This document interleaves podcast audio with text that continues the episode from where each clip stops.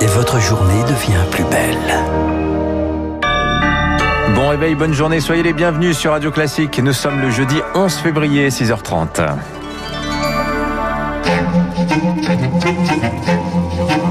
6h30, 7h30, la matinale de Radio Classique avec Dimitri Pavlenko. Et à la une ce matin, des mois qu'on les attendait, Marc Bourreau, après des mois d'expérimentation, le dépistage salivaire arrive enfin.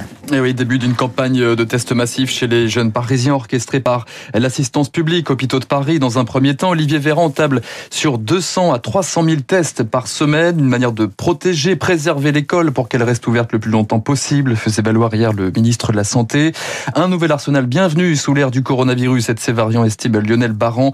Mais le président du syndicat des jeunes biologistes pointe plusieurs limites, notamment logistiques. La difficulté se pose en question d'identité-vigilance parce que le test nasopharyngé, on peut vérifier tout de suite l'identité de la personne. Le test salivaire, s'il est fait avec des flacons que l'on donne euh, aux écoles, on ne peut pas être certain que c'est bien la personne qui a recueilli sa salive. Par ailleurs, c'est un prélèvement qui demande plus de travail en technique au laboratoire avant de réaliser la PCR dessus. Donc, il risque d'y avoir une embolisation de la filière. Donc, ce n'est pas un test salivaire par PCR qui va permettre d'augmenter les capacités de testing en France. Au contraire, ça va les diminuer parce qu'on pourra faire plus de frottis nasopharyngés que de tests salivaires dans le même temps. Lionel Baron avec euh, Rémi Vallès et en attendant un déploiement sur tout le territoire, la solution dans les écoles, c'est la chasse aux symptômes. Dispositif renforcé depuis hier dans les écoles maternelles.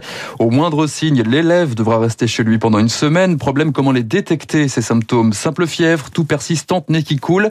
Pas de consigne pour l'instant, ce qui n'arrange pas le travail des enseignants. Comment trier les élèves à l'entrée de l'établissement? Cette institutrice et directrice dans le département du Nord reste perplexe, interrogée par Thomas Giraudot.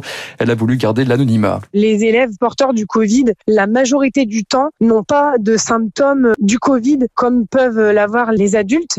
Moi, la semaine dernière, j'ai dû fermer ma classe parce que j'avais trois cas Covid alors qu'il avait absolument aucun symptôme. Je me rappelle au tout début de l'année avoir demandé à une maman de rentrer chez elle avec son enfant parce qu'il toussait. Et en fait, cette maman-là, euh, elle est allée à l'inspection qui est euh, trois rues plus loin pour aller se plaindre euh, à madame l'inspectrice que j'avais refusé son enfant parce qu'il toussait. Je suis certaine que si on teste toute mon école, j'ai encore plusieurs cas dans mes élèves, c'est sûr. Le témoignage d'une institutrice dans le Nord, interrogée par Thomas Giraudot. Des écoles sur leur garde et des festivals qui redoutent une année blanche. Un été sans festival est exclu, disait hier Rosine Bachelot.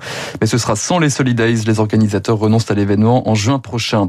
Le ciel se couvre, mais le gouvernement reste optimiste. Le chemin du non-reconfinement n'est pas large, mais il existe encore 25 000 contaminations, 296 décès en 24 heures. Les hospitalisations sont en baisse, mais la pression reste élevée. 3300 patients toujours en réanimation ce matin. 6h33 à la une également. Cette question, et si le coronavirus circulait déjà à l'automne 2019 en France? C'est le résultat d'un véritable jeu de piste publié le week-end dernier dans une revue scientifique européenne. Des médecins ont repassé au crible des centaines de scanners, des tests sanguins de patients atteints de problèmes respiratoires. Bonjour Augustin Lefebvre. Bonjour Marc, bonjour à tous. Et à l'arrivée, une petite dizaine de malades présentaient des signes du Covid dès le mois de novembre et de décembre. Oui, souvenez-vous, en novembre 2019, 13 militaires sont tués dans un accident d'hélicoptère au Mali. Les soignants sont dans la rue pour obtenir plus de moyens à l'hôpital. Le mouvement social contre la réforme des retraites n'a pas encore commencé. Et déjà, des Français sont malades. Une mystérieuse infection respiratoire identifiée aujourd'hui comme le Covid-19. Les scientifiques de l'INSERM ont été mis sur cette piste par des lésions pulmonaires caractéristiques de la maladie sur des scanners. Pour confirmer cette hypothèse, ils ont analysé plus de 9000 échantillons sanguins Résultat, 7 cas positifs en novembre 2019, 3 en décembre, des patients qui, pour la majorité, ont voyagé en Asie ou qui sont médecins. Les chercheurs veulent maintenant poursuivre leur enquête sur les mois de septembre et même août 2019.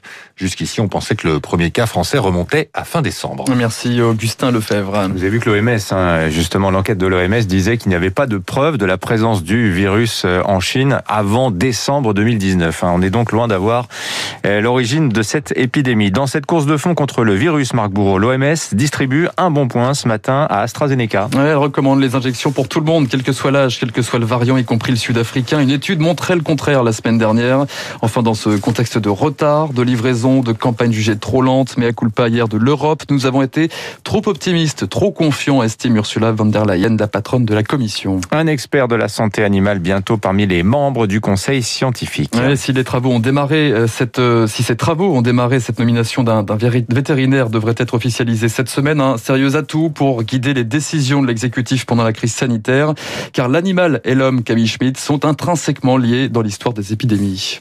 On estime que deux tiers des épidémies humaines proviennent des animaux et le passage des microbes d'une espèce à l'autre existe depuis des milliers d'années, explique Patrice Debré, professeur d'immunologie à la Sorbonne et auteur du livre Vie et mort des épidémies. On sait déjà qu'au temps préhistorique, au moment où nos ancêtres de cette époque ont domestiqué les animaux, nous avons vu apparaître en même temps les épidémies. C'est ainsi que le cheval a apporté le tétanos, le bœuf la tuberculose, le poulet la grippe. Un phénomène qui s'est accéléré à mesure que l'homme s'est rapproché des animaux, notamment avec l'élevage intensif.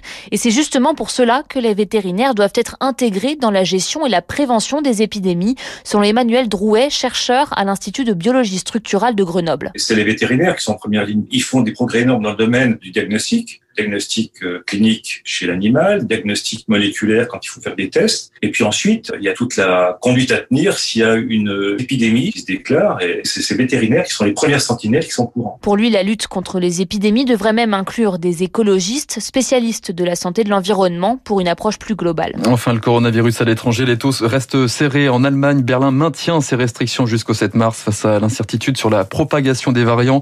Les taux se desserrent un peu plus. À contrario, en Italie, les stations de ski en Lombardie pourront rouvrir dès la semaine prochaine. Dans le reste de l'actualité, plus de diversité dans la haute fonction publique. Emmanuel Macron lance le chantier de l'égalité des chances. Le président attendu à Nantes aujourd'hui, il devrait annoncer de nouvelles voies d'intégration, notamment à l'ENA, ainsi que la création de classes préparatoires spécifiques pour les étudiants d'origine modeste.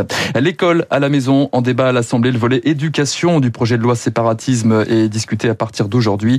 Il prévoit d'encadrer strictement l'instruction à domicile. Liberticide crée une partie de l'opposition. On y revient dans le journal de 7 heures. Merci Marc Bourreau. 6h36 sur